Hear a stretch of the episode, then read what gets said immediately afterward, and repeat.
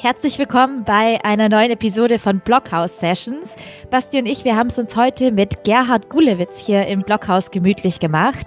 Gerhard ist österreichischer Extremsportler und Motivationstrainer, der schon zwölfmal beim Race Across America teilgenommen hat und da auch mehrfach den zweiten und dritten Platz geholt hat. Für alle, die es nicht kennen, das Race Across America ist ein ultra langes Radrennen. Einmal quer durch die Vereinigten Staaten von der West- zur Ostküste. Und das ist auf jeden Fall eine krasse Geschichte. Zudem hält Gerhard noch den Weltrekord für die schnellste Umrundung Australiens. Also er hat im Radsport einfach unglaubliche Erfolge gefeiert Schön, dass du bei uns bist, Gerhard, und dir die Zeit nimmst, mit uns zu sprechen. Wir würden gerne heute mit was Neuem starten, und zwar einer Schnellfragerunde, und haben uns vier, vier Fragen überlegt. Gerne. Genau, und wir würden sagen, wir geben dir einfach mal die Frage und dann gib uns einfach mal so eine ungefähr 30-sekündige Antwort, gerne kürzer, je nachdem. Und wir schießen einfach mal los. Erste Frage: Was ist die überragendste Emotion, die du je hattest im Kontext deines Sportes? Äh, meine erste Zielankunft beim Race Across America 2006. Wann warst du so niedergeschlagen wie nie zuvor? Zielankunft Race Across America 2006. Meine Teilnahme, ja. Gibt es Gründe dazu, kann ich euch dann später auch erzählen. Aber es war sicherlich äh, die emotionalste und auch die körperlich herausforderndste Zielankunft, die ich jemals hatte. Okay, ja, das beantwortet vielleicht schon Frage 3. Was war die größte Herausforderung, der du je begegnet bist? Ich denke, die größte Herausforderung war sicherlich auch, also da gibt es zwei. Erst einmal das erste Mal beim Race Across America teilzunehmen, äh, wenn ich dann später, wenn ich weit mehr ausführen darf, ohne Vorkenntnisse, was das Rennen betrifft. Und die zweite, sehr, sehr groß, wo ich sage, da könnte ich jetzt nicht sagen, was mehr, mehr anstrengend war oder herausfordernder war, in Australien 300 Kilometer vor Sydney, wo ich den schweren Sturz hatte, wieder auf das Rad aufzusteigen und dann noch ins Ziel zu fahren. Das war so ziemlich ähnlich die Situation innerhalb eines Jahres.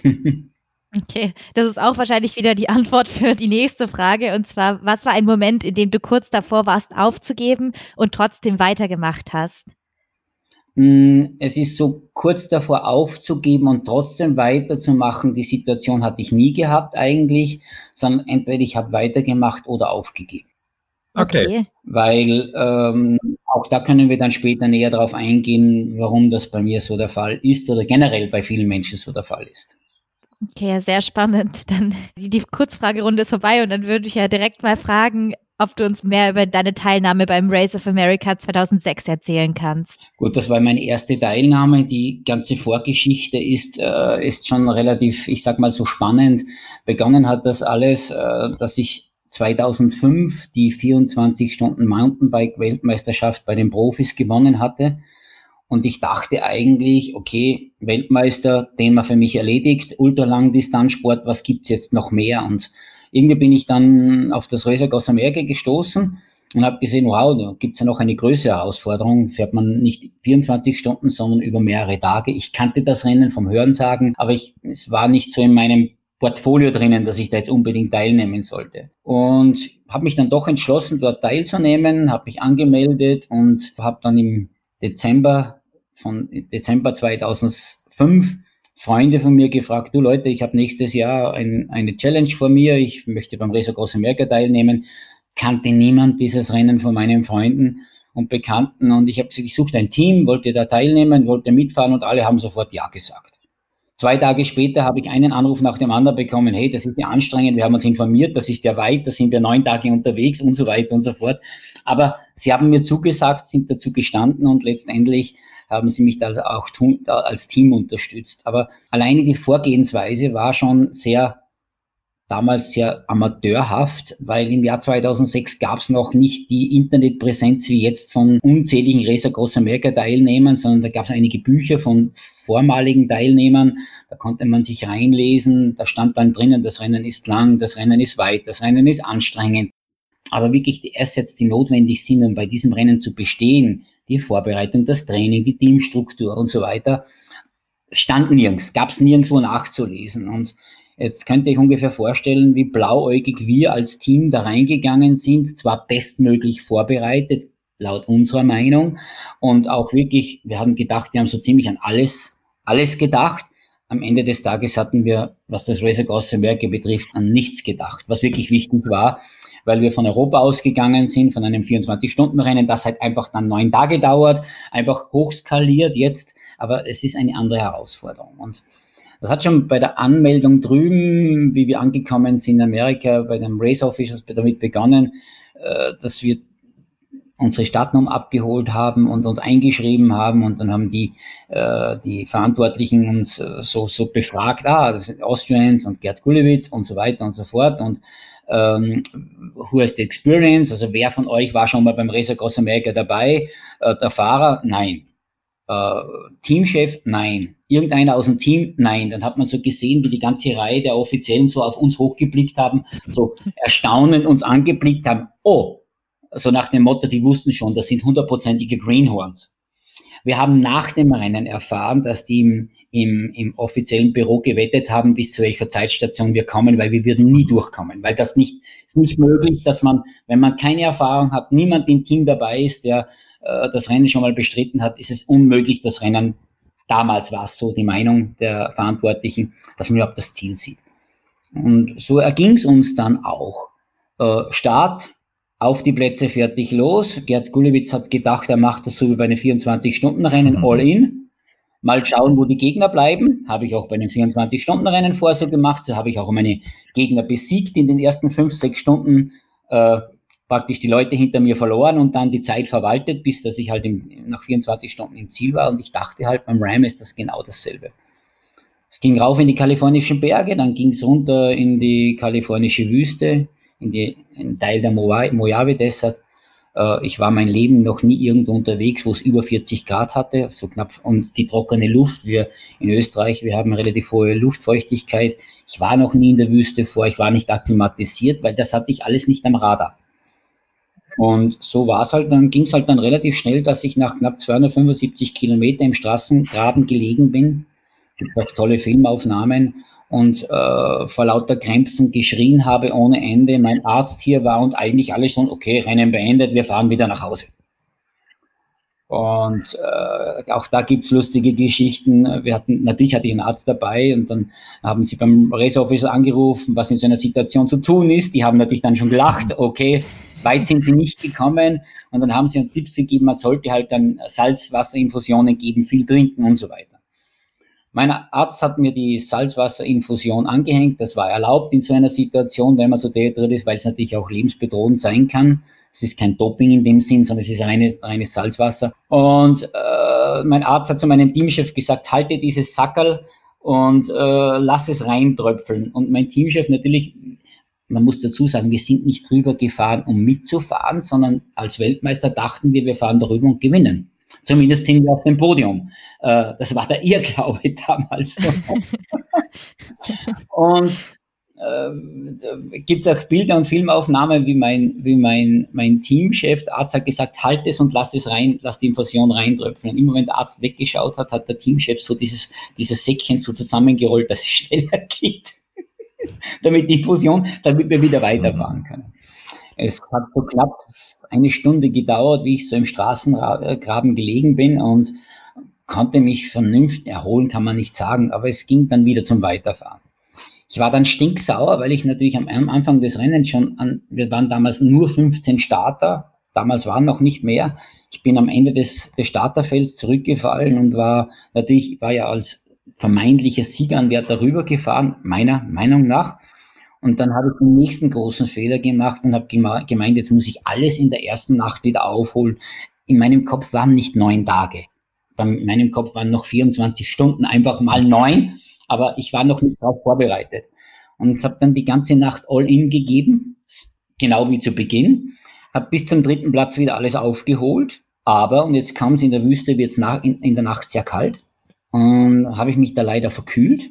Das anfangs nicht bemerkt und über, über die folgenden Tage, wo dann ein normaler Rennrhythmus reingekommen ist, äh, ist es dann zutage getreten, dass ich meine Lungenentzündung zugezogen habe, die dann auch zu einer sogenannten eitrigen Bronchitis gekommen ist. Und am dritten Tag, kurz vor den, bevor wir über den hoch, höchsten Berg, über den Wolf-Krieg-Pass drüber gefahren sind, war es so weit, dass ich bei Puls 90, 95 nicht mehr atmen konnte. was natürlich für einen Radfahrer, äh, sage jetzt mal, vernichtend ist. Und ich musste wirklich bei jedem kleinen Anstieg vom Rad steigen, äh, zu Fuß weitergehen, äh, weil ich nicht über den Hügel drüber gekommen bin. Und das war dann damals auch extrem herausfordernd für mich, weil äh, auch für mein gesamtes Team, einige im Team haben das als äh, körperlichen Raubbau gesehen, aber sie haben sich das nicht zu sagen getraut. Andere im Team kannten mich von früher, die haben gesagt, okay, äh, wenn sich Gerd etwas vornimmt, dann zieht er das durch. Die wollten mich nicht aus dem Rennen nehmen. Und äh, wir hatten vor dem Rennen vereinbart, dass mein Teamchef zwar der Teamchef ist, aber der Arzt immer die Overrule-Funktion hat, respektive sagen kann, wenn es aus ist, ist es aus. Und dann kam es zu einer gewissen Situation, da hat mir mein Arzt eine Zwangspause verordnet, zwei Stunden, und da ging es um die Entscheidung, fahren wir weit oder fahren wir nicht weit. Und er hat gesagt, wenn du dich in den zwei Stunden nicht dermaßen erholst, dass, es, dass du wieder mehr Luft bekommst, breche ich das Rennen ab. Gut, ich habe mich dann das Wohnmobil reingelegt, habe meine Pause gemacht und äh, die nächste Geschichte kenne ich, kenn ich dann nur vom Hörensagen, weil mir das mein Team erzählt hat. Äh, nach den zwei Stunden haben mein Teamchef und mein Arzt vor dem Wohnmobil draußen beraten, was denn jetzt, was denn jetzt, jetzt Sache wäre, ob sie abbrechen oder nicht abbrechen. Dann hat mein Teamchef gesagt, ich sag's dir gleich, wenn Gerhard nach dem Rennen oder wenn wir in Österreich sind, draufkommen würde, dass es eine Chance gegeben hätte, ins Ziel zu kommen, möchte ich nicht in deiner Haut stecken. So, mein Arzt war ein Wiener, der kannte mich nicht, der war praktisch zum Team dazugestoßen, der Rest waren alles meine Freunde, die kannten mich. Die haben dann alle nur mit dem Kopf genickt, so nach dem Motto, wir möchten nicht in deine Haut stecken. Hat er gesagt, okay, dann reden wir mit ihm, was er sagt. Dann sind sie reingekommen ins Wohnmobil und mein Teamchef hat dann so begonnen, du Gerhard, äh, es geht dir nicht so gut und äh, du weißt, wir sind die besten Freunde und äh, dass deinen Sohn und äh, es ist gesundheitsgefährdend und möchtest du nicht wieder nach Hause fahren, wir kommen nächstes Jahr wieder, wir probieren es. Und dann die Geschichte, die sie mir erzählt haben, war, mein Blick hat mehr gesagt als tausend Worte. Ich habe die Leute angesehen, so nach dem Motto, was soll das? Mit einem extrem bösen Blick. Ich habe wirklich so nach dem Motto, was soll die Aussage? Dann sind die zwei, haben sich nichts mehr gesagt, rausgegangen, haben sich umgedreht. Dann sagt mein Teamchef zum Arzt, wie viele Chancen gibst du in Gerhard, dass er ins Ziel kommt? Dann hat mein, mein, mein, mein Arzt gesagt, ja, fünf bis zehn Prozent. Dann hat der Teamchef zu ihm gesagt, dann müssen wir mit den fünf bis zehn Prozent arbeiten. Wir fahren weiter. Und so ging es dann auch. Wir haben uns über den Wolf Kriegpass drüber gerettet, unendlich lange gebraucht, weil ich mehr gegangen bin als gefahren. Mit 4 km/h, äh, da fällst du mehr um, als wie dass du bergauf fährst, 3 bis 4 km/h, vielleicht 5, das waren so 6 bis 10 Prozent äh, äh, Steigung. Und oben am Wolfkriegpass, auch da gibt es Videoaufnahmen, also Filmaufnahmen, weil auch ein Fernsehteam dabei war. Da haben sie Are the Champions gespielt und also, so wie wenn wir das Rennen schon gewonnen hätten, wenn in unserem Kopf war, jetzt geht's runter. Wir fahren jetzt an die Ostküste der Vereinigten Staaten. Ähm, dem war nicht so. Ich bin zwar drüben runtergefahren, wir sind nach Kansas gekommen. Man bewegt sich dann über fünf Tage auch über 2000 Meter Seehöhe. Da spürt man dann mit der Lungenentzündung, mit der Atemnot auch die Höhe, die spürt man. Und das, es war dann ein, ein permanenter Kampf gegen Wetter, gegen die Natur, gegen die Atemnot. Und ja, es war eigentlich alle fünf Minuten war es Abbruch, weiterfahren, Abbruch, weiterfahren. In meinem Kopf nicht, aber beim Team. Die wussten nicht, wie es weitergeht. Ich wollte ins Ziel, egal was passiert. Ich fahre da jetzt an die Ostküste.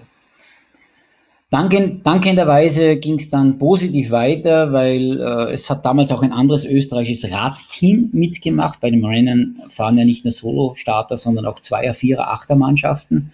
Und dann war 2006 auch ein österreichisches Handbike-Team dabei, eine Vierermannschaft, die erstmalig in der Geschichte des Racer Cross Americas ähm, mit, dem, mit, mit Handbikes diese Strecke bewältigt haben, im Team abwechselt. Und da war ein österreichischer Betreuer dabei, ein österreichischer Arzt dabei, der schon mehrfach beim Racer Cross America bei anderen Sportlern mit von der Partie war. Der kannte dieses Problem der Lungenentzündung, weil, auch das habe ich im Nachhinein erfahren, es sehr, sehr oft passiert, dass sich Fahrer, die nicht akklimatisiert sind, in der Wüste durch die trockene Luft, jetzt nicht durch die Kälte, sondern durch die trockene Luft, äh, eine Lungenentzündung zuziehen.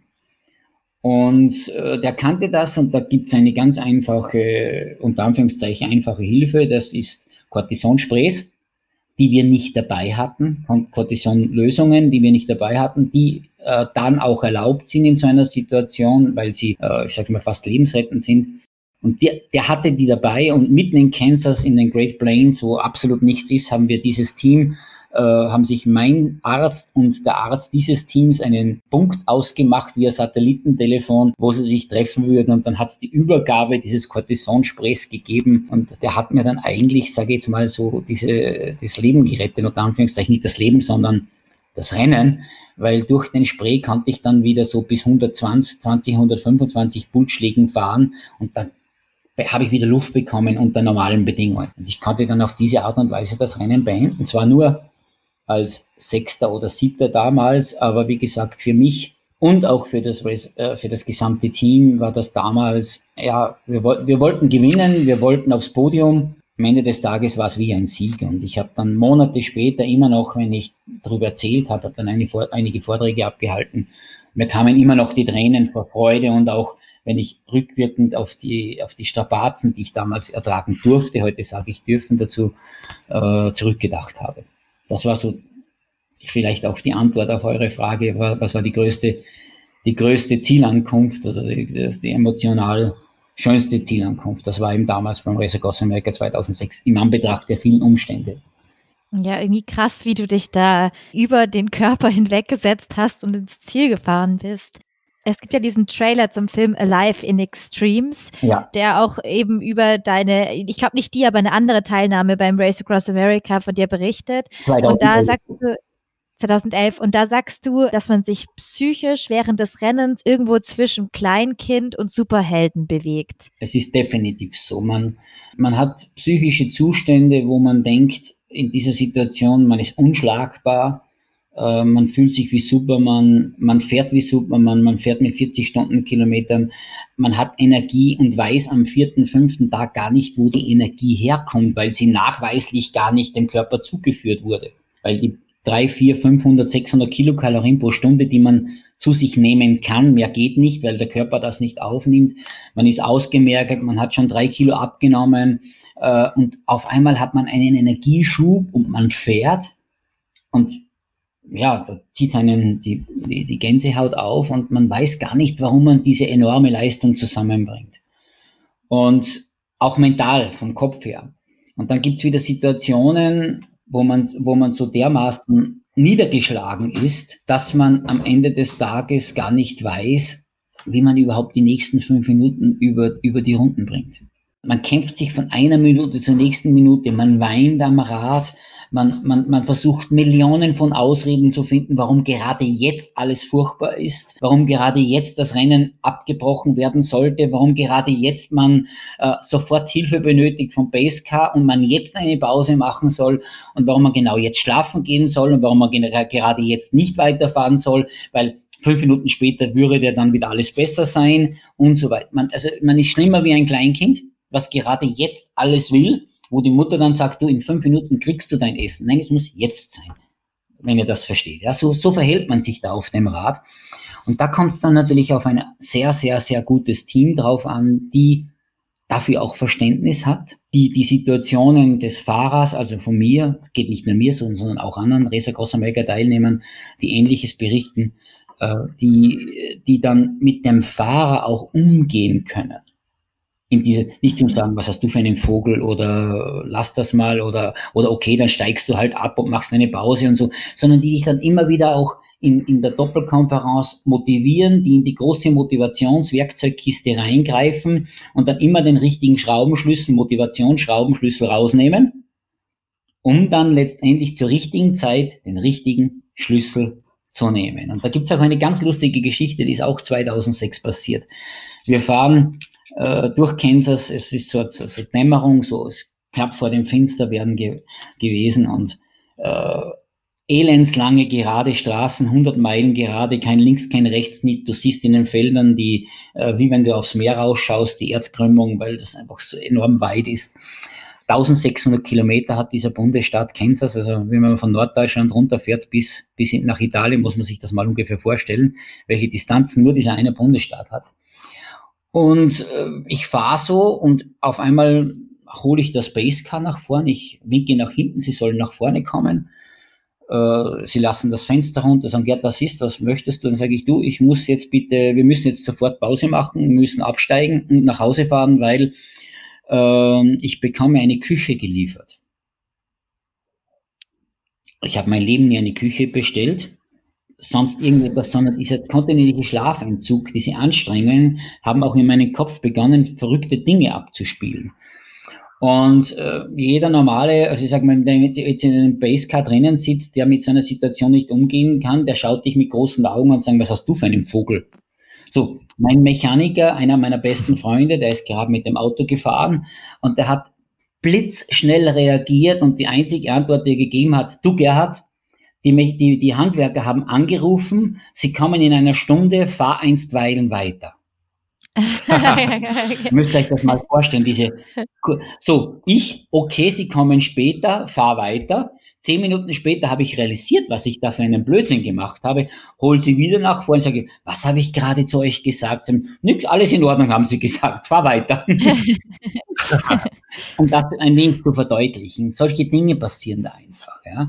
Äh, da können nicht nur ich, sondern viele, viele Racer Cross America Teilnehmer können da darüber berichten, dass man durch die extreme Herausforderung, durch den permanenten Schlafentzug, ich schlafe, wenn ich vorne ins wenn ich in den, in den ersten drei ins Ziel kommen möchte, äh, bist du mit sieben Stunden Schlaf in neun Tagen gesamt, acht bis neun Tagen gesamt, äh, hast du Chancen, sonst bist du zu weit hinten, sonst hast du Zeit verloren, weil du alles, was du nicht am Rad in Vorwärtsbewegung ummünzt, kannst du nicht mehr aufholen. Geht nicht.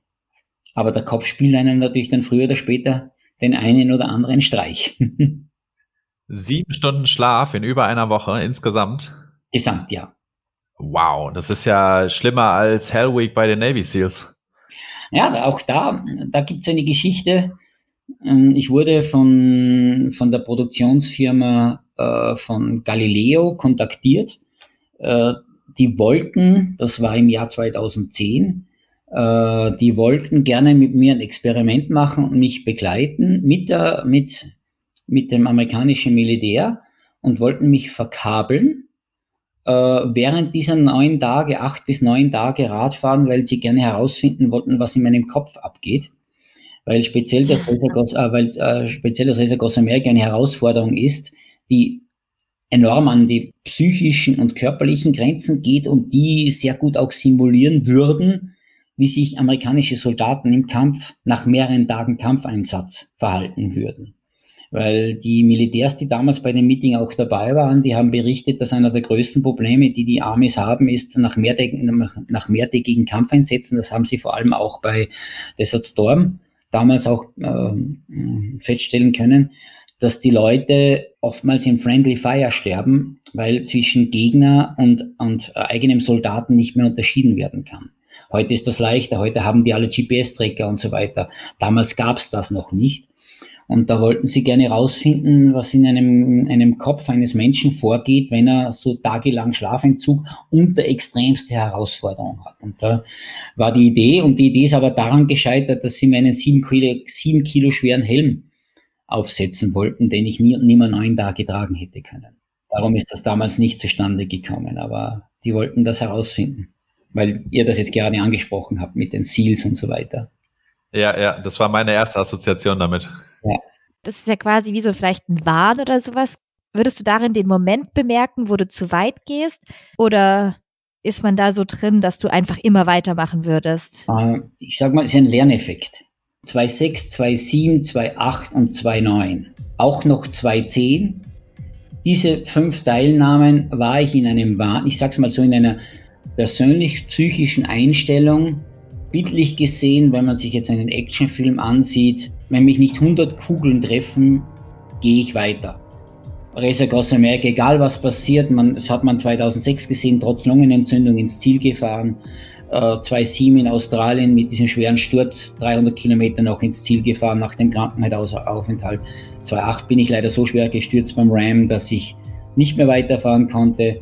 Und 2,9, 2,10 bin ich immer so dermaßen über meine persönlichen Grenzen gegangen, dass es immer knapp dran war, was ist jetzt noch vertretbar und was nicht. Und wenn ihr euch die Dokumentation anschaut, Attention Alive in Extremes, da ging es ja darum, auch diese Grenze nochmal weiter zu verschieben. Und Äh, ich war damals schon zweimal Zweiter und einmal Dritter beim Race Across America und ich bin 2011 nicht drüber gefahren, um wieder Zweiter zu werden, sondern um zu siegen. Und habe mich dementsprechend darauf vorbereitet und ich war immer noch im Kopf so, wenn mich nicht eine Kugel vom Rad runterholt, fahre ich ins Ziel. Und vor allem, ich will gewinnen. Und mit was ich nicht damals gerechnet habe, dass ein anderer sehr großer österreichischer Radfahrer, der Christoph Strasser, teilgenommen hat und der hat sich sein Rennen sehr gut eingeteilt und wir sind da vorne weg, also nach einigen Tagen sind wir nur mal zu zweit vorne gewesen. Vorher war er vorne und ich habe dann aufgeholt, weil ich anfangs nicht den Lauf hatte beim Rennen, war auf dem, ich glaube, fünften oder sechsten Platz sogar zurückgefallen und dann wieder aufgeholt, aufgeholt und speziell dann, wenn man aufholen möchte, ist es schwieriger, als wenn man vorne wegfährt. Wenn man vorne wegfährt, kann man sich sein Tempo einteilen, man kann sich seine Energie, so gut man sagen kann, auch beim Race Across America auch man kann sie verwalten mit Schlafpausen, Essen, Trinken. In einem, man fährt in einem Smooth und ist in einem Rhythmus. Und wenn der Rhythmus gut ist, ist man auch schnell. Wenn man aufholen möchte, so wie es bei mir damals war, 2011, muss man nochmal so dieses, man ist schon an der Grenze, aber man geht dann nochmal so 3, 4, 5 Prozent drüber. Und ich vergleiche das ein wenig, wie wenn man sich auf einer Linie bewegt. Auf der einen Seite der Linie ist Abbruch, auf der anderen Seite der Linie ist Sieg. Und ich kann, wenn ich mich auf dieser Linie bewege, sehr wohl auf, ich kann auf die eine Seite fallen, Abbruch, ich bin zu weit gegangen, ich kann aber auch genau richtig auf der Linie fahren und lange genug, bis dass ich dann auf die andere Seite falle, dass ich dann im, im Ziel auch der Erste bin. Ich habe mich lange auf dieser Linie bewegt und bin bis auf den zweiten Platz nach vorne gefahren.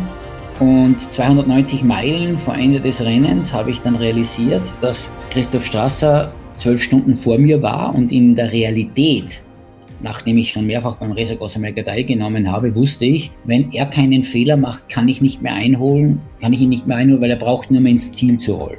Ich wusste aber aus der, aus der Erfahrung der vielen, vielen Jahre zuvor, nicht nur durch mich, sondern durch andere Teilnehmer, dass auch am Ende des Rennens für jeden irgendetwas passieren kann. Kniebeschwerden, der kann stürzen, er kann einen mentalen Einbruch bekommen, auch wenn man in der Leading Position ist.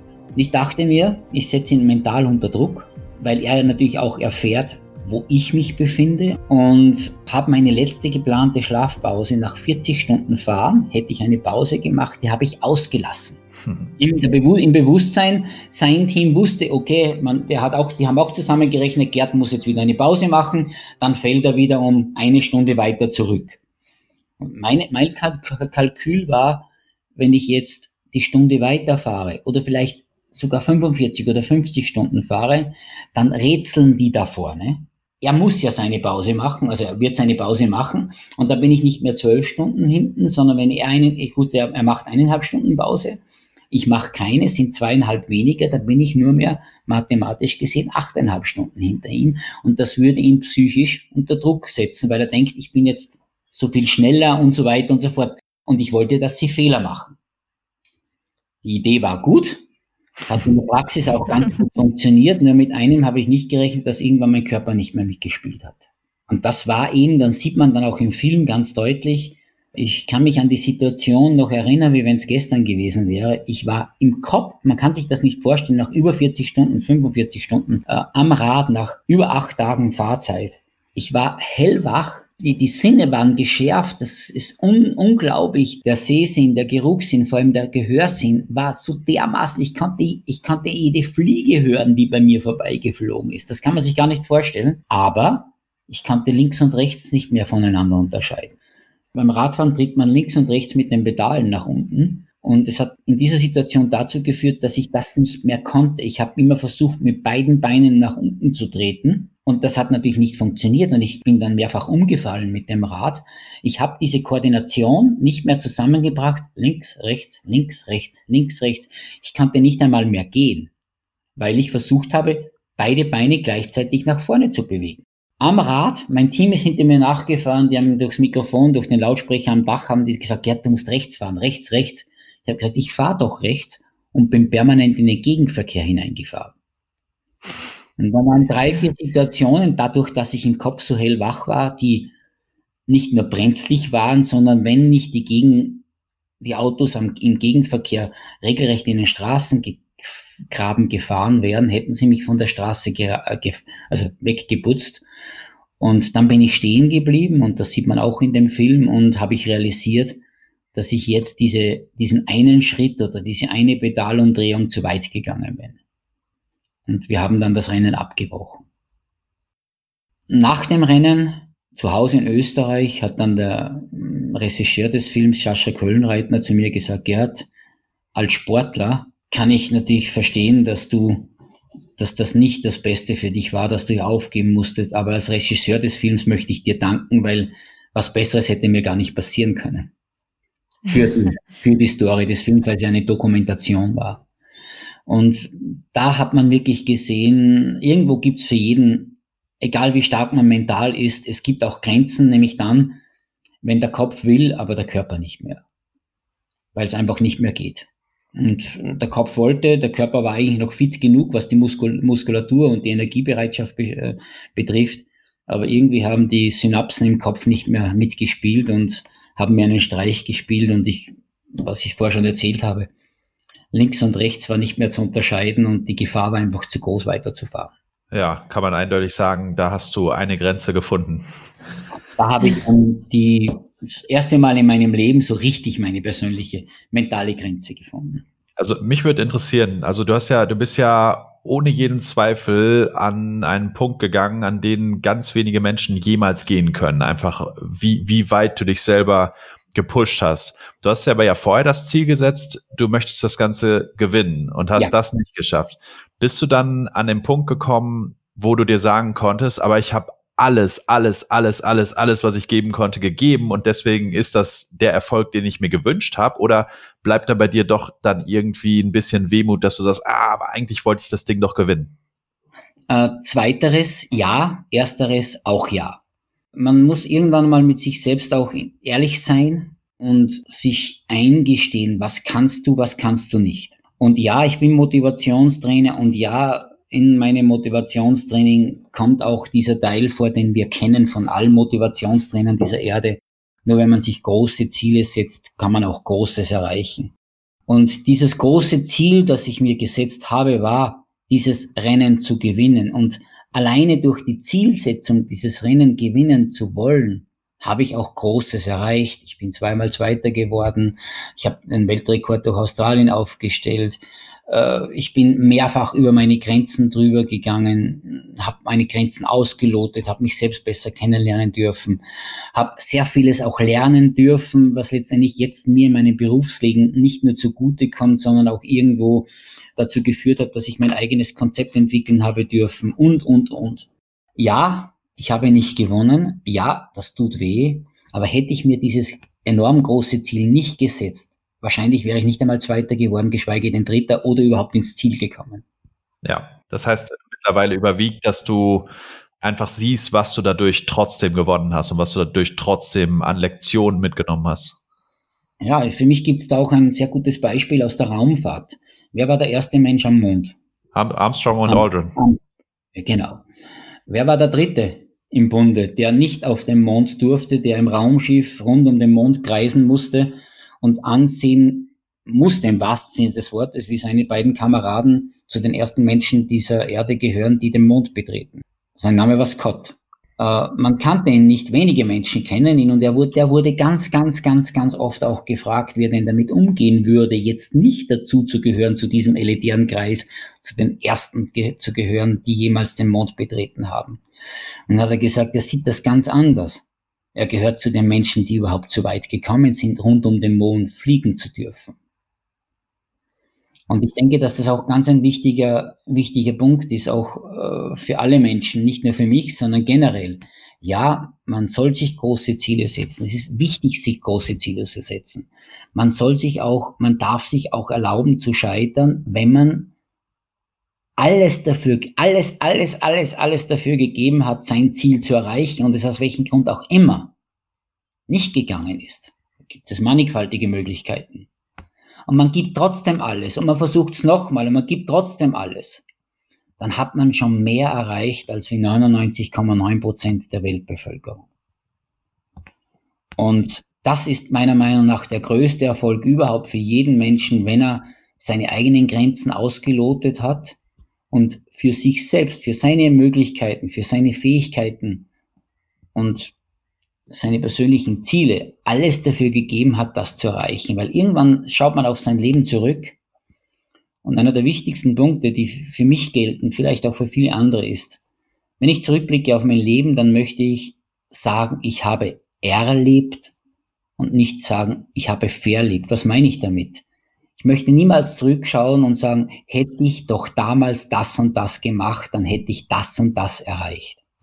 Wenn ich zurückschauen kann und kann sagen, ich habe alles gegeben, okay, es hat nicht funktioniert, aber ich habe wirklich de facto alles gegeben, kann ich auch glücklich auf mein Leben zurückblicken.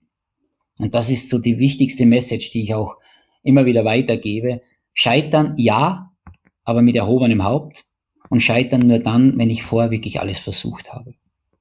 Und ist es für dich jetzt ein abgeschlossenes Kapitel oder wirst du wieder teilnehmen? Es ist kein abgeschlossenes Kapitel. Äh, ich merke tagtäglich, wenn ich auf dem Rad sitze, natürlich jetzt in anderer Intensität, wie sehr es mir fehlt. Äh, es, gerade vor zwei, drei Tagen ist eine Situation passiert. Ich war spät abends, bin ins Fitnessstudio gefahren mit dem Rad, fahre wieder nach Hause.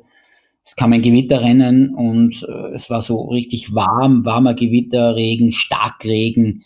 Hat mich enorm an Kansas erinnert, weil dort auch, wenn es regnet im Juni, äh, ist es nicht kalt. Da fällt halt einmal der, der, der Himmel runter auf in zehn Minuten und man, äh, man, man ist wie unter der Brause, weil es einfach so stark regnet. Genauso war auch dieser Gewitterregen und dann dieser Duft und dieser, es war wie in Kansas. Und ich habe mich zurückversetzt gefühlt in das Rennen und dachte mir, wow, ich muss da wieder hin. Es ist ganz, ganz schlimm.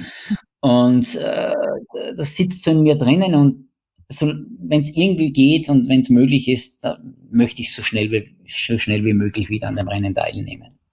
Und so lange, bis du es gewinnst?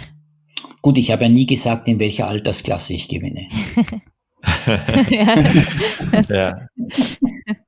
Ähm, was wäre, was mich interessieren würde, du bist ja offensichtlich schon oft an den Punkt gekommen, an dem, an dem du eben an diesem äußersten Limit warst. Äh, wenn du jetzt nicht, gerade nicht Superheld, sondern Kleinkind bist in deiner eigenen Metapher, was wäre, was wäre dein, dein wichtigster Praxistipp, den du anderen Leuten geben würdest, wenn sie selber an diesen Punkt kommen, wo jeder Meter schwer wird, wo sich vielleicht auch der Gedanke einschleicht, oh, ich weiß nicht, ob ich das durchziehen kann. Was wäre dein bester Tipp, um in diesen Situationen weiterzumachen?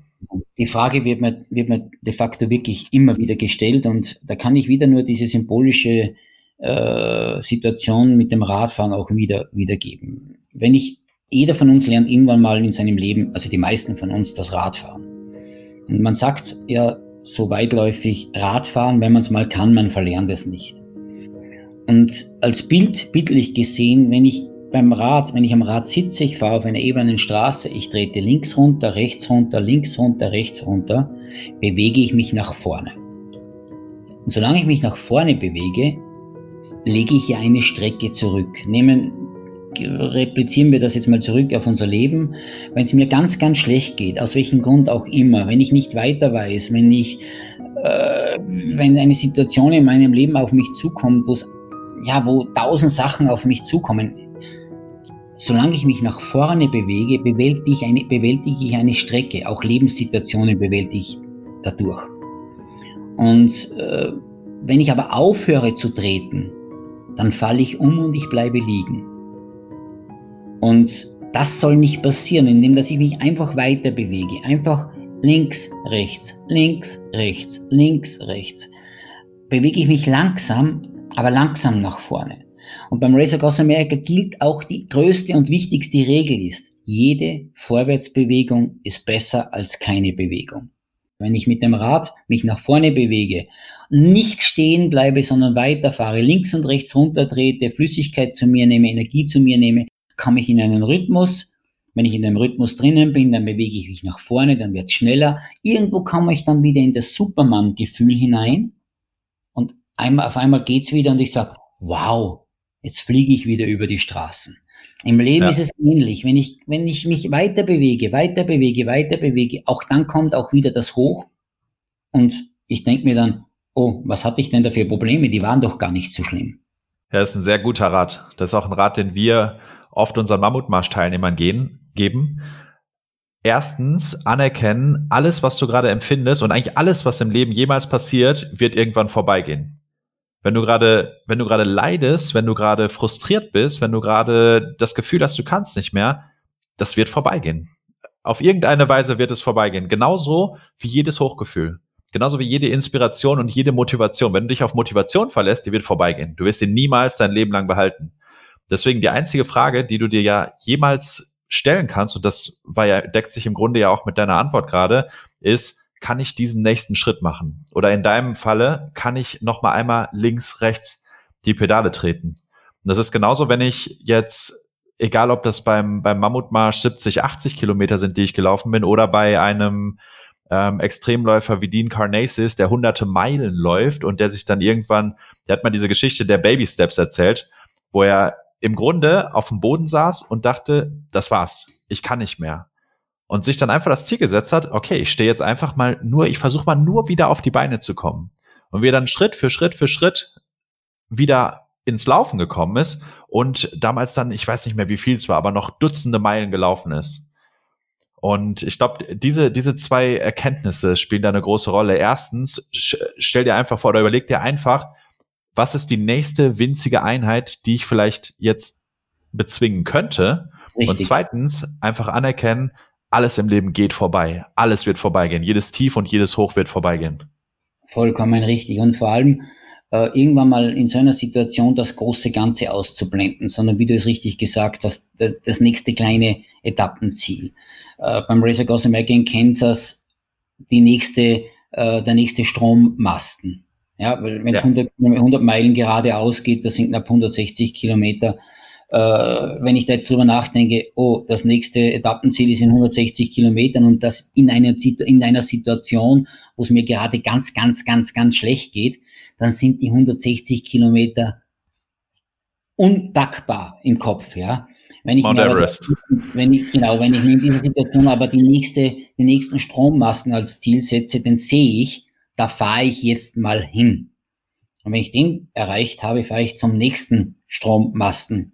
Da fahre ich dann mal hin und dann werden es zwei, drei, vier und irgendwann ist man wieder im Fluss und man hat dieses Tief wieder überwunden.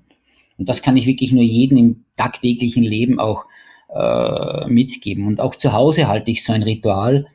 Ähm, wenn ich weiß, der heutige Tag wird anstrengend, ich habe viele Termine oder viel zu, äh, zu erledigen, ich beginne einfach mal mit der Küche ich räume mal den Gläserspüler ein oder aus, wenn er gerade gewaschen hat, oder ich säubere die Küche, so, sofern sie nicht schon gesäubert ist. Ich räume sie zusammen in die letzten, damit einfach die Küche absolut perfekt ist, weil dann bin ich in einem positiven Fluss, ich habe positive Dinge erledigt und dann bin ich bereit für die nächsten Aufgaben. Ganz einfach Rituale und das kann sich jeder für sich selbst zurechtlegen in anderen Bereichen, mit positiven Dingen zu beginnen, mit kleinen positiven Dingen, die ich wirklich ganz einfach erledigen kann, um in einem positiven Fluss zu sein und dann kann ich auch die größeren, schwierigeren äh, Punkte angehen. Beispiel irgendeine eine Antwort auf ein, ein, ein, ein, eine große Frage in einem E-Mail zu geben oder äh, ein Konzept zu erarbeiten oder what else, was auch immer. Wichtig ist immer diese, diese wieder das Symbolische wie beim Radfahren. Links, rechts. Posi kleine Dinge erledigen. Nicht immer gleich das Große erledigt haben wollen. Das Große ist das große Ziel. Ja, da möchte ich hin. Ja, ich möchte an die Ostküste. Aber um an die Ostküste zu kommen, muss ich die erste Zeitstation nach 87 Kilometer erreichen.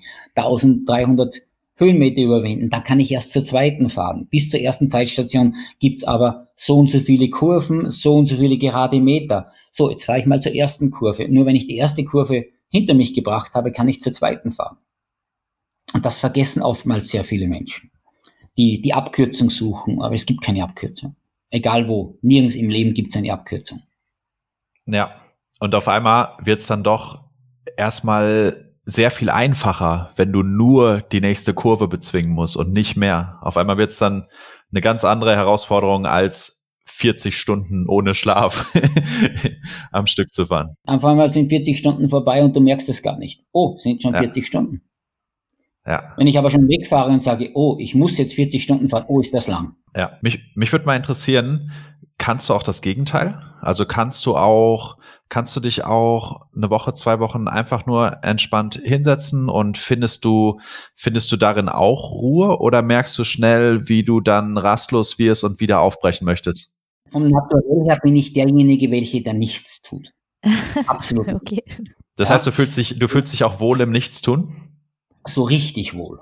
richtig wohl. Äh, ich sehe mich hier auf den Malediven am Strand liegen, die Sonne auf dem Bauch scheinen, einen guten Drink in der Hand zu haben und so Montag nichts, Dienstag nichts, Mittwoch nichts, Donnerstag nichts, vielleicht auch nächsten Mittwoch nichts. Ja, das bin ich. Und wenn ich, wenn ich mir keine Ziele setzen würde, große, kleine Ziele im Leben, würde ich wahrscheinlich 180 Kilo haben, nichts tun und vor lauter nichts tun, noch weniger tun. Das ist eigentlich mein Naturell. Aber das heißt, dieses Ziel oder diese Idee von zum Beispiel damals dem äh, Race Across America hat dich so gepackt, dass es über diesen vielleicht auch inneren Schweinehund sich immer hinwegsetzt? Nein, eigentlich ist es, die Geschichte geht viel, viel früher an. Die Geschichte geht eigentlich in meinen Kindesjahren schon an. Das heißt, ich war von Grund auf ein kleines, rundliches, dickes Kind, äh, das eigentlich immer mit Gewichtsproblemen gekämpft hat aber auf der anderen Seite begeisterungsfähig für jede Art von Sport. Und so habe ich halt in meinen jungen Jahren, ich weiß nicht, welchen Sport ich nicht ausprobiert habe. Und dann kam so, dann kamen so die Jugendjahren, so mit, mit, mit, mit Teenagerjahren, 12, 13, 14 Jahren und ähm, man geht dann auf, ins Bad und man sieht dann Freunde und Bekannte, die halt dann eine gute Figur haben und selbst macht man viel Sport, aber ist immer ein wenig dicklich. Und damals kam ich, ich weiß nicht mehr, wie es war, aber durch die Medien, da war Arnold Schwarzenegger gerade in seinen Blütejahren, in seinen aufstrebenden Jahren. Und ich sah diesen Arnold Schwarzenegger in einer Zeitung mit der ganzen Muskulatur, mit seinen Sixpacks und ich als äh, nicht dick, aber halt Sixpack hat es bei mir keinen gegeben, äh, sondern da war immer so eine leichte Fettschicht drüber. Und ja, ich will auch so aussehen. In meinem Heimatort in Bad Ischl im Salzkammergut gab es kein Fitnessstudio, also äh, wir Jugendlichen, wir machen das jetzt und wir haben dann mit Steinen, so Ziegelsteinen, haben uns Handeln gebaut und und und und haben halt im Keller Klimmzüge auf der Teppichstange und Liegestütz und unwissend halt irgendwie versucht, so, und jetzt trainieren wir zwei Wochen, dann haben wir die Muskeln von Schwarzenegger. Das war so unsere Meinung damals. Haben wir dann auch gemacht, aber aus dieser Leidenschaft in diesem Freundeskreis, in dem ich damals war, wurde mehr und es wurde, es wurde wirklich ein tagtägliches Training und wir haben äh, Freund, Freunde von uns, die haben eine, eine Metallbearbeitungsfirma gehabt, da haben wir uns dann selbst Geräte zusammengebaut und, und, und. Bis ich dann dankenderweise auch durch eine äh, schicksalhafte Fügung nach Graz in die Schule gekommen bin und dort in Graz auch wusste, dass Arnold Schwarzenegger mit seinem Training begonnen habe, weil zwischenzeitlich habe ich mich über diesen Herrn informiert und auch seine Bücher gelesen und ich das erste, was ich getan habe, wie ich, wie ich nach Graz gekommen bin, bin ich reingegangen ins Fitnessstudio. So, ich bin jetzt da, ich komme aus dem Salzkammergut und ich möchte Weltmeister werden im Bodybuilding wie Arnold Schwarzenegger ich kann mich noch ganz gut erinnern, Kurt Manold und äh, die ganzen Jugendfreunde von Schwarzenegger, die mit ihm auch in dem Studio trainiert haben, die haben mich damals angesehen, noch so einer, so auf die Art und Weise mhm. wie Arnold. Und haben mich aber aufgenommen und ich habe dann dort zu trainieren begonnen, also qualitativ hochwertig zu trainieren und äh, fortan tagtäglich morgens, abends im Fitnessstudio verbracht, mit der, mit der Ernährung umgestellt und, und, und. Und so gelang es mir auch, mein damaliges Ziel zu erreichen, mal die gute Figur zu haben, die ich unbedingt wollte. Auch habe ich es erreicht, dass ich Österreicher Staatsmeister im Bodybuilding geworden bin, äh, im Kraft-Dreikampf geworden bin und Sechster bei den Staatsmeisterschaften im Bodybuilding. Und so war meine Kraftsportkarriere eigentlich der Einstieg in meine weite, weitere berufliche Karriere. Und Kraftsport war mein Leben, Kraftsport sollte mein Leben bleiben und ich habe dann meine ersten Fitnessstudios eröffnet. Leider mich aber auch schwerst verletzt in der linken Schulter, habe einen Kaps, eine Kapsverletzung äh, bekommen und hat dazu geführt, damals, dass ich diesen Kraftsport nicht mehr auf diesem Niveau ausführen konnte, um de facto wirklich wettbewerbsfähig zu sein. Im Nachhinein betrachtet, danke, dass das passiert ist. Als 21-Jähriger äh, habe ich damals, wie man österreichisch sagt, Trotz und Wasser geweint, weil meine Karriere zu Ende war. habe mich fortan nur mehr um die Fitnessstudios gekümmert, bin immer dicklicher geworden, wiederum zurück zum Anfang, äh, weil ich zwar die Studios besessen habe, aber nicht mehr selbst besucht, weil Business war wichtiger, Arbeit war wichtiger. Zwar, ja, zweimal in der Woche habe ich noch selbst trainiert, aber gleichzeitig auch mindestens das Vierfache gegessen. Und so bin ich halt dann von 109 Kilo Muskelmasse auf knapp über 90 Kilogramm Fettmasse äh, hat sich mein Körper verändert. Damals durfte ich auch schon Unternehmensberatung machen. Bin 1991 habe ich damit begonnen, habe äh, viele, viele Ausbildungen gemacht äh, in Richtung Unternehmensberatung, habe auch in der Fitnessstudio-Szene Studios betreut, beraten und, und, und. Und kannte in dieser Zeit auch sehr viele Motivationsgurus kennenlernen. Einer davon war auch, ich weiß nicht, ob ihr den kennt, aus Deutschland, Jürgen Höller. Äh, und Jürgen Höller hat mich damals angesprochen, hat gesagt, hey, ob ich nicht in seiner, in seiner Firma als Unternehmensberater tätig sein möchte. Habe ich auch gemacht. Aber in dieser Zeit mit Jürgen und auch Jörg Löhr, der auch sehr erfolgreich am deutschen Markt unterwegs ist, wir waren so damals die ersten bei Jürgen.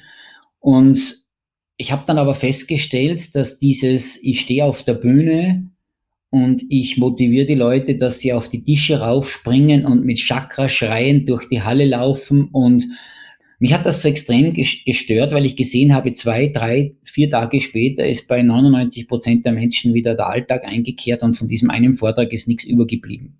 Diese Gurus verdienen ein Vermögen. Ja, sie machen es gut. Ja, sie sind super Motivationstrainer. Aber da ist nichts Nachhaltiges. Da ist nichts dabei, wo ich sehe, die Leute, die Menschen verändern sich wirklich und in ihrem Leben passiert etwas Nachhaltiges zum Positiven. Und ich habe dann immer nach einer Lösung gesucht und wenn man sucht und wenn man offen dafür ist, findet man sie auch. Und äh, ich sage immer, Zufälle passieren nur zufällig, ja, das stimmt, aber nur dann, wenn man vorher das Richtige tut, damit einem der Zufall dann auch wirklich zufällt. Weil man muss den Zufall ja auch sehen. Und so ist es dann passiert, dass in einem meiner Fitnessstudios im Jahr 1999 Leute zusammengestanden sind und gesagt haben, hey, äh, wir trainieren jetzt für den Salzkammergut Marathon, ist einer der größten oder längsten Eintages-Mountainbike-Rennen. Da geht es bei uns im Salzkammergut über 200 Kilometer mit über 7000 Höhenmeter quer durch die, durch die, durch die wunderschöne Landschaft und direkt vor meiner Haustüre. Und die, ich habe damals mit Radfahren nichts am Hut gehabt.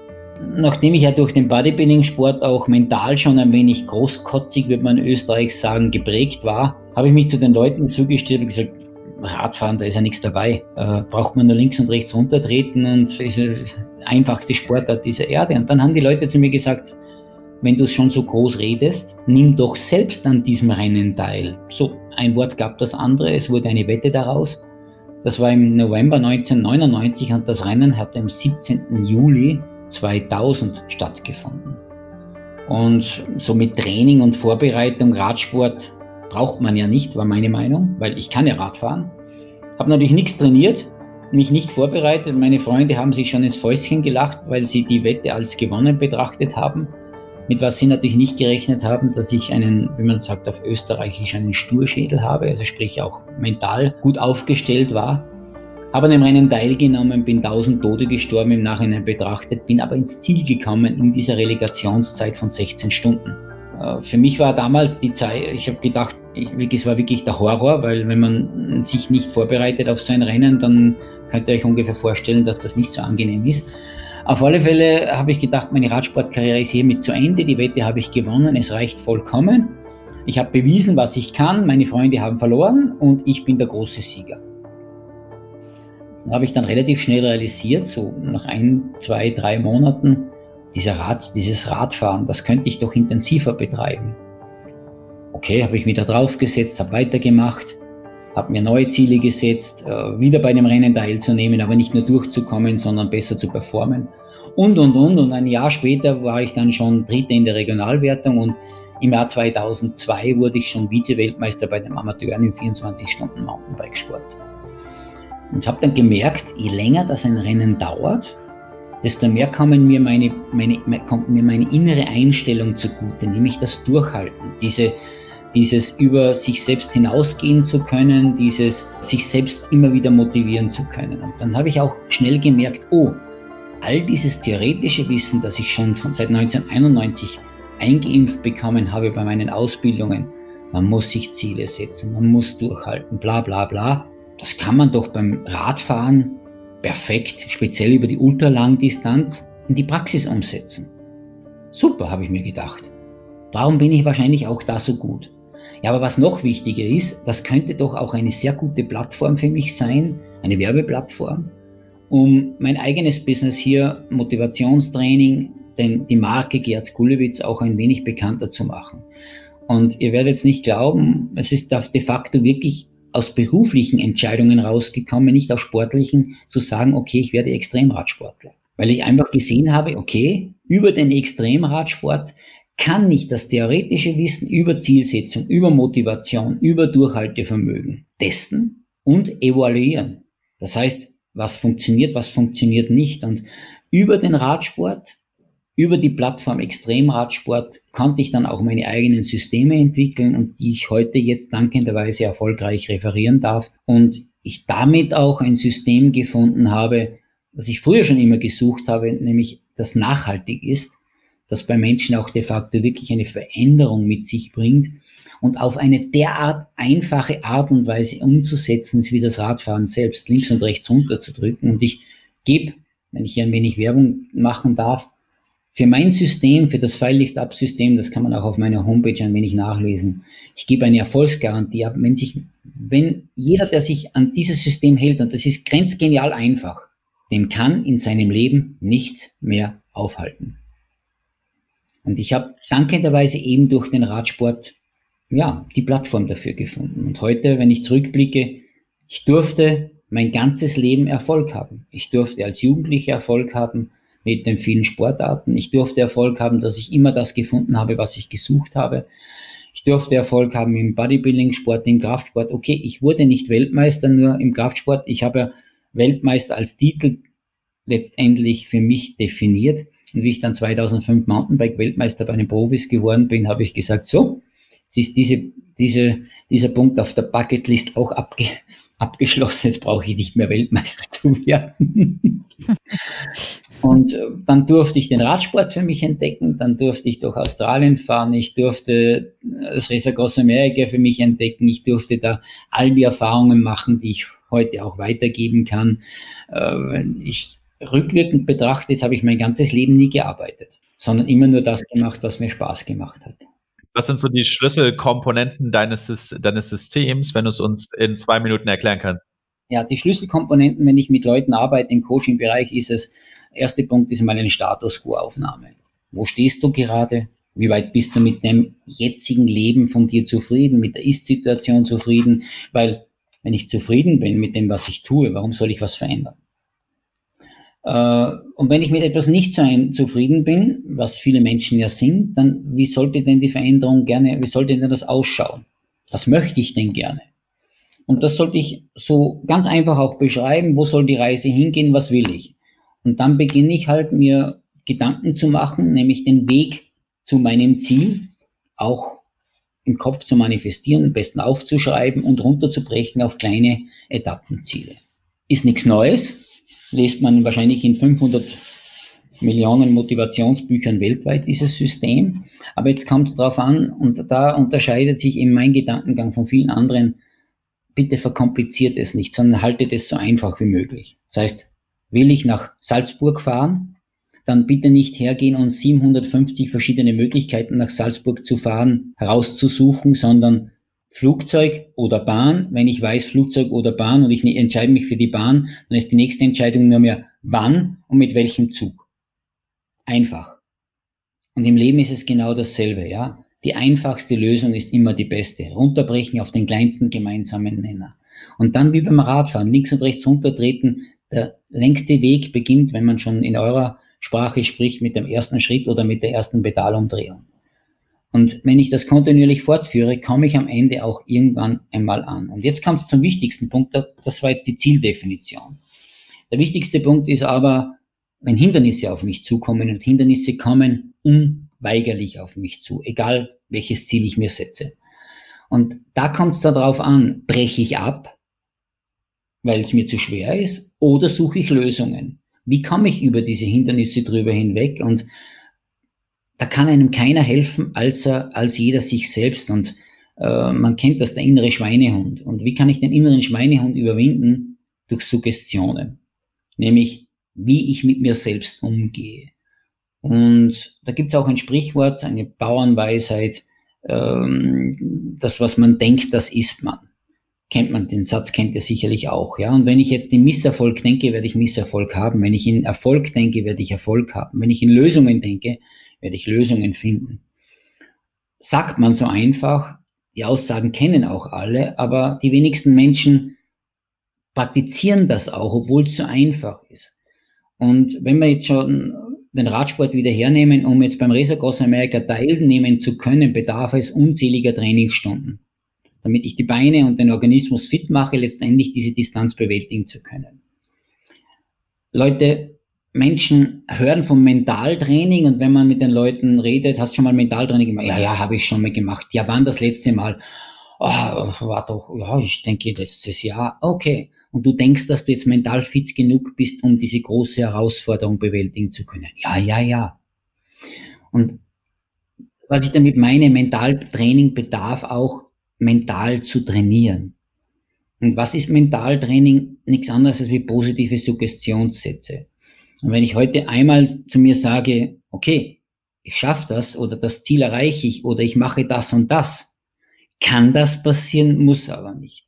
Wenn ich mir das aber zehnmal vorsage, dann wird es vielleicht leichter eintreten. Sage ich es mir hundertmal vor, wird es besser sein. Sage ich es mir eine Million Mal vor, wird es mit sehr, sehr großer Sicherheit passieren.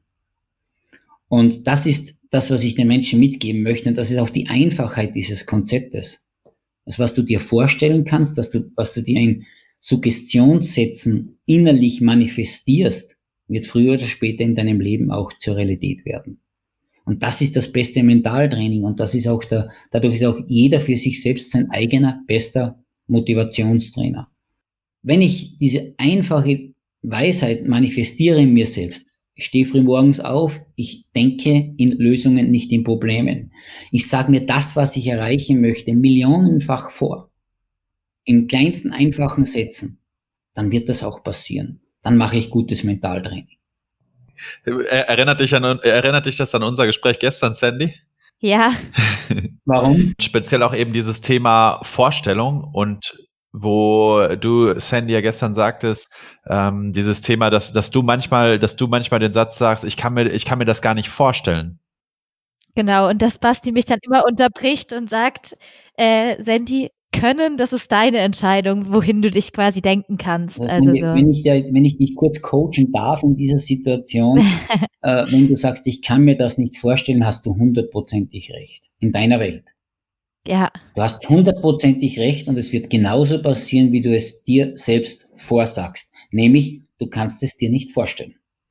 Und wenn ich das akzeptiert habe, dass ich so denke und mich auch selbst reflektiert habe, dass das in meinem Gedankenschatz immer wieder vorkommt, kann ich aufmerksam durchs Leben gehen und sagen, wann passiert denn das? Wann, wann kommt denn diese Situation in meinem Kopf vor?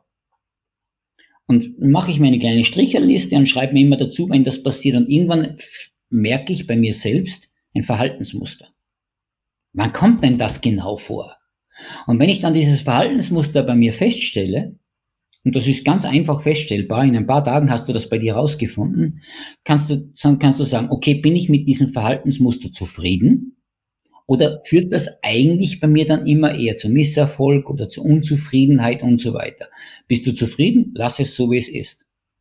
Bist du unzufrieden, weil du merkst, okay, da stehe ich mir da oder dort selbst im Weg, habe ich die Möglichkeit, das zu verändern. Nämlich insofern, indem dass ich mir positive Suggestionen für solche Situationen zurechtlege. Anfänglich suche ich mir die besten Motivationstrainer, die es gibt. Das ist mein Umfeld. Nämlich, ich sage meinen Freunden, du Leute, wenn ich das nächste Mal sage, ich kann mir das nicht vorstellen, haltet mir das bitte vor, erinnert mich.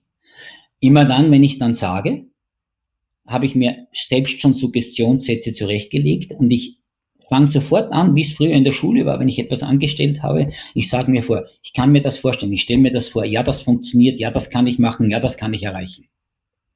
So, mhm. Wenn ich das einmal tue, wird der Erfolg wie beim Training, einmal Training ist kein Mal Training.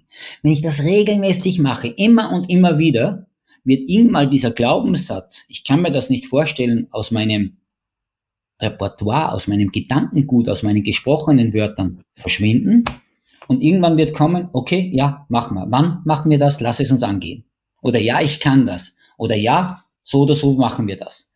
Und genau um das geht Mich fragen immer Leute, wenn sie, wenn Klienten oder Kunden mit mir telefonieren, äh, oder sie rufen mich an, ist immer so diese Pseudo-Frage, und wie geht's dir? Sag ich gut. Sehr gut. Oh, wirklich geht's dir wirklich sehr gut? Sag ich ja. Und wenn es mir nicht gut gehen würde, würde ich es mir so lange einreden, bis es mir wieder gut geht, weil das ist Mentaltraining. Und das kann jeder von uns. Jeder. Und ähm, was ich glaube ich noch ergänzen würde, das Schöne bei der Vorstellung ist ja eben, und des, deswegen ist, ist ja vor allem dieser Satz, ich kann mir das nicht vorstellen, den, den kannst du, du kannst dir so einfach belegen, dass dieser, dass dieser Satz falsch ist, weil du dir ja tatsächlich alles vorstellen kannst. Es ist überhaupt kein Problem. Ich kann dir jede beliebige Situation nennen und du kannst sie dir innerhalb von Sekunden vorstellen. Du kannst dir vorstellen, was du meinst, wenn du das sagst, ich kann mir das nicht vorstellen, ist wahrscheinlich eher, ich glaube vielleicht noch nicht so wirklich dran, dass das, was ich mir da vorstelle, dann auch passieren kann. Deswegen fange ich gar nicht erst an, mir das vorzustellen. Aber du kannst es. Du kannst dir jetzt vorstellen, dass du eine olympische Goldmedaille bekommst. Du kannst dir vorstellen, dass du auf dieses Podest gehst und dass du diese Medaille umgehangen bekommst. Und das ist das Gute mit der Vorstellung, dass du, dass, dass du dir eben alles so einfach vorstellen kannst, zumindest. Ja, wir, wir, neigen, wir Menschen neigen ja dazu, und das hat natürlich auch sehr viel mit unserer mitteleuropäischen, sehr konservativen Erziehung zu tun, die ich sehr positiv sehe. Aber wenn man jetzt Beispiel jetzt, man kann jetzt von den, von den Amerikanern halten, was man will, speziell, speziell jetzt in der Corona-Krise, aber generell, in Mitteleuropa, wenn man Erfolg hat, wird man eher bei mit, äh, Österreich, Deutschland, bei uns in Österreich ist es ganz schlimm. Wenn man Erfolg hat, dann wird man eher von den Nachbarn äh, so weit beäugelt und so, ah, das kann nicht mit rechten Dingen passieren oder nein, äh, das äh, ist alles nicht, äh, da hat sicherlich einen Haken und da wird schon wieder draufkommen und das geht nicht ewig gut. Das ist so unsere Einstellung. In den Vereinigten Staaten, speziell in Kalifornien, wenn man hier im Silicon Valley unterwegs ist, ich habe darum auch Klienten, wenn jemand Erfolg hat und das, er dann erzählt das voller Begeisterung den Nächsten und der Nächste sagt, okay, du hast Erfolg damit, erzähl mir, wie das geht, ich möchte das auch haben. Ja, es ist die, die unterschiedliche Einstellung. So, und wir mhm. werden natürlich von klein auf so erzogen, äh, nicht in Erfolg zu sprechen, sondern eher in Misserfolg, nämlich uns selbst klein zu halten. Und das sich selbst klein halten beginnt schon mit einer Aussage, das kann ich mir nicht vorstellen, weil es ja besser ist, wenn ich sage, ich kann es mir nicht vorstellen, weil da, da habe ich das Mindset meines Umfeldes ja auch irgendwie erreicht, als wenn ich sage, das kann ich mir vorstellen, das mache ich. Oder wenn ich sage, das und das werde ich nächste Woche erreichen. Was wirst du nächste Woche erreichen? Geht nicht, unmöglich. Und dann sage ich lieber, okay, entweder sage ich es gar niemand, wenn ich das erreiche, wenn ich das, äh, wenn ich große Ziele habe, oder ich halte meine Ziele so klein, damit mir keiner dieses Ziel neidig sein kann. Da fängt schon an mit dem persönlichen Mindset. Und an dem kann ich arbeiten. Und natürlich ist es wichtig, dass ich auch Menschen um mich herum habe, die mich dabei ermutigen, groß zu denken, die mich dabei ermutigen, erfolgreich zu denken, die mich auch dabei ermutigen, mein inneres Mindset zu verändern. Wenn ich solche Freunde, solche Menschen um mich herum habe, darf ich mich als sehr glücklich schätzen. Ich habe dann, wenn ich meine Seminare, zwei Tagesseminare mache, habe ich am, am Abend des ersten Tages immer eine Aufgabe für meine Teilnehmer auch mit einem kleinen weißen Zettelchen und diese Aufgabe kann ich auch unseren Hörern mit ans Herz legen. Schaut mal, wie euer Umfeld ist. Geht mal her und äh, schaut mal, wie eure Gesprächskultur mit den Menschen um euch herum ist. Dann fragen mich die Teilnehmer immer wie. Sage ich, na, heute Abend, ihr sitzt ja im Hotel, ihr werdet vielleicht euch an der Hotelbar noch treffen oder beim Abendessen oder sonst irgendwo und reflektiert euch mal selbst, wie eure Gesprächslage ist. Negativ, negativ meine ich, das geht nicht, das ist schwierig oder über negative Punkte zum Reden, über Probleme zu reden, Probleme im wahrsten Sinne des Wortes, wie man sich kennt. Hast du schon gehört, der hat das und das nicht erreicht und so weiter. Wir kennen das. Oder ob die Gesprächslage in die Richtung geht, wow, hast du den gesehen, was der erreicht hat? Oder äh, wie, wie man generell selbst in seiner Artikulierung ist, positiv oder negativ. Und immer dann, wenn dein Gegenüber oder du selbst mit einer negativen Geschichte beginnst oder negativen, negative Aussagen tätigst, mach auf der einen Seite einen Strich und bei positiven Gesprächen auf der anderen Seite. So, dann kommt der nächste Morgen, dann frage ich die Teilnehmer, so, wie war der Abend gestern, wie war die Stimmung, was habt ihr gesprochen? Dann kam, bekomme ich oft die Antwort, nix. Dann sage ich, warum nix? Ja, keiner traute sich. und sie haben dann bemerkt, und das ist der Lerneffekt überhaupt, wie schwierig denn es nicht ist, sich überhaupt über positive Dinge zu unterhalten. Weil es viel mhm. leichter, sich über negative Dinge sich zu unterhalten. Ja? Jetzt speziell in der Corona-Krise. Es ist ganz, ganz leicht, der Sheriff zu sein und zu sagen, was nicht alles falsch ist, aber es ist sehr, sehr viel schwieriger, sich darüber Gedanken zu machen, wie kann ich denn selbst bestmöglich durch die Corona-Krise durchgehen? Wie kann ich mein eigenes Mindset so verändern, damit ich als bestes Beispiel vorangehe für mein Umfeld? Schimpfen ist leicht, besser gemacht ist schwierig. Und wenn ich ein Umfeld um mich herum habe, das mich tagtäglich nur runterzieht, weil ich, weil ich immer wieder mit, mit Gesprächen konfrontiert werde, geht nicht, funktioniert nicht, ist schwierig, ist furchtbar und so weiter und so fort und ich bin damit zufrieden, okay, dann bleibe ich in diesem Umfeld. Wenn ich aber merke, ich möchte ausbrechen, wenn ich aber merke, ich möchte wirklich Großes in meinem Leben erreichen, was auch immer groß für jeden Einzelnen ist, dann sollte ich auch mein Umfeld ein wenig genauer durchleuchten und schauen, tut es mir auch wirklich gut. Das einfache Sprichwort, zeig mir deine Freunde, ich sag dir, wer du bist, gilt auch hier. Und es gilt, es ist nicht umsonst, dass erfolgreiche Menschen sich mit erfolgreichen Menschen umgeben. Dass sich positiv denkende Menschen mit positiv denkenden Menschen umgeben. Das merkt man in der Stimmung, wenn man in einen Raum hineingeht. Und wenn ich selbst, selbst Erfolg haben möchte in meinem Leben, wenn ich selbst positiv durchs Leben gehen möchte, ist es auch wichtig, nicht nur, dass ich bei mir, das allererste, das Wichtigste, mal eine sogenannte Sauermach Session in meinem Kopf durchführe, sondern im wahrsten, wahrsten Sinne des Wortes auch in meinem Umfeld. Und sollte es am Ende des Tages sein, dass ich vielleicht dann schlimmstenfalls auch alleine dastehe, kann ich zumindest dann in der Zukunft, wenn ich mein Mindset verändert habe, mein Umfeld so weit verändern, dass auch es mir mit meinem Umfeld in weiterer Folge gut geht. Und das bedenken viele Menschen nicht. Ja, ich kann nur dann andere Menschen glücklich machen, wenn ich selbst glücklich bin. Ich kann nur dann andere Menschen erfolgreich machen, wenn ich selbst erfolgreich bin. Ich kann nur dann äh, mich mit anderen positiven Menschen umgeben, wenn ich selbst ein positives Mindset habe. Wenn ich selbst negativ bin, kann ich sagen, ja, ich suche nach der Positivität in meinem Leben. Ich werde es nicht finden. Es wird nicht funktionieren. Ja, ja, ich finde, das fasst vieles schön zusammen, worüber wir heute gesprochen haben. Und äh, das ist vor allem auch sehr konform mit unserer Philosophie und mit dem, was eigentlich mit der Motivation, warum wir das Ganze überhaupt machen, warum wir diesen Podcast machen und warum wir unsere Mammutmärsche machen. Die Hauptmotivation und warum wir das machen und auch der Hauptnutzen und die Hauptlektion, die viele Menschen daraus ziehen, ist nämlich genau die, eigentlich kann ich viel mehr, als ich mir vielleicht selber vorher zugetraut hatte. Und genau das, das ist eigentlich in allem, was wir kommunizieren und in allem, was wir tun, durch, durch alles zieht sich eben diese Botschaft. Komm zu uns, probier es einfach mal aus, stell dich der Herausforderung, setz dir eine Herausforderung, die deutlich größer ist als alles, was du dir vielleicht vorher an Herausforderungen gestellt hast, um vielleicht rauszufinden und um zu lernen, okay, ich kann da etwas schaffen, was ich mir vorher nicht zugetraut habe. Und das strahlt dann auch in viele andere Bereiche ab, weil unsere Teilnehmer dann sehen, okay, ich, ich, ich war ja früher einfach nicht der Mensch. Das ist dann der alte Glaubenssatz. Ich, ich bin einfach ja. nicht so ein Typ oder ich war einfach nicht so ein Typ, der einen Marathon läuft oder der 100 Kilometer am Stück marschiert.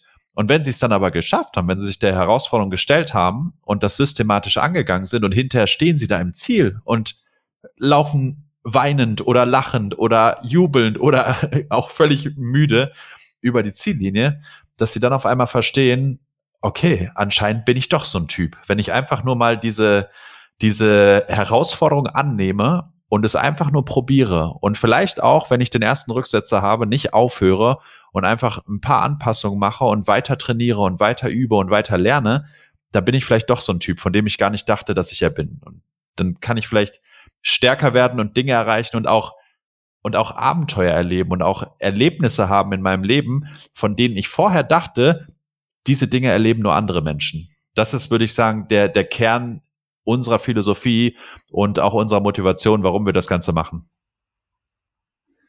Äh, eine, eine sehr, sehr tolle Geschichte. Und um hier nochmal auch den, den Bogen zum Anfang unseres Gespräches zu führen, weil ihr mich gefragt habt, ja, ist jetzt hier etwas unerfüllt in meinem Leben, weil ich das Race Across America nicht gewonnen habe. Da möchte ich eine Aussage von einem meiner größten Gegner zu Beginn meiner Race Across America Karriere äh, darlegen. Das war Juri Robic, ist ein slowenischer Extremradsportler, der leider 2010 bei einem Mountainbike Training gleich eigentlich neben seiner Heimatstadt mit einem blöden Radunfall verstorben ist, das Rennen, das Race Across America fünfmal gewinnen konnte. Und Juri Robic hat in einem Interview gesagt, wenn du beim Race Across America an den Start gehst und ins Ziel kommst, egal welcher Positionierung, vollkommen egal, dann hast du etwas erreicht und dann wird sich dein Mindset so weit verändern, dass dich in deinem Leben niemals irgendetwas wieder aufhalten kann.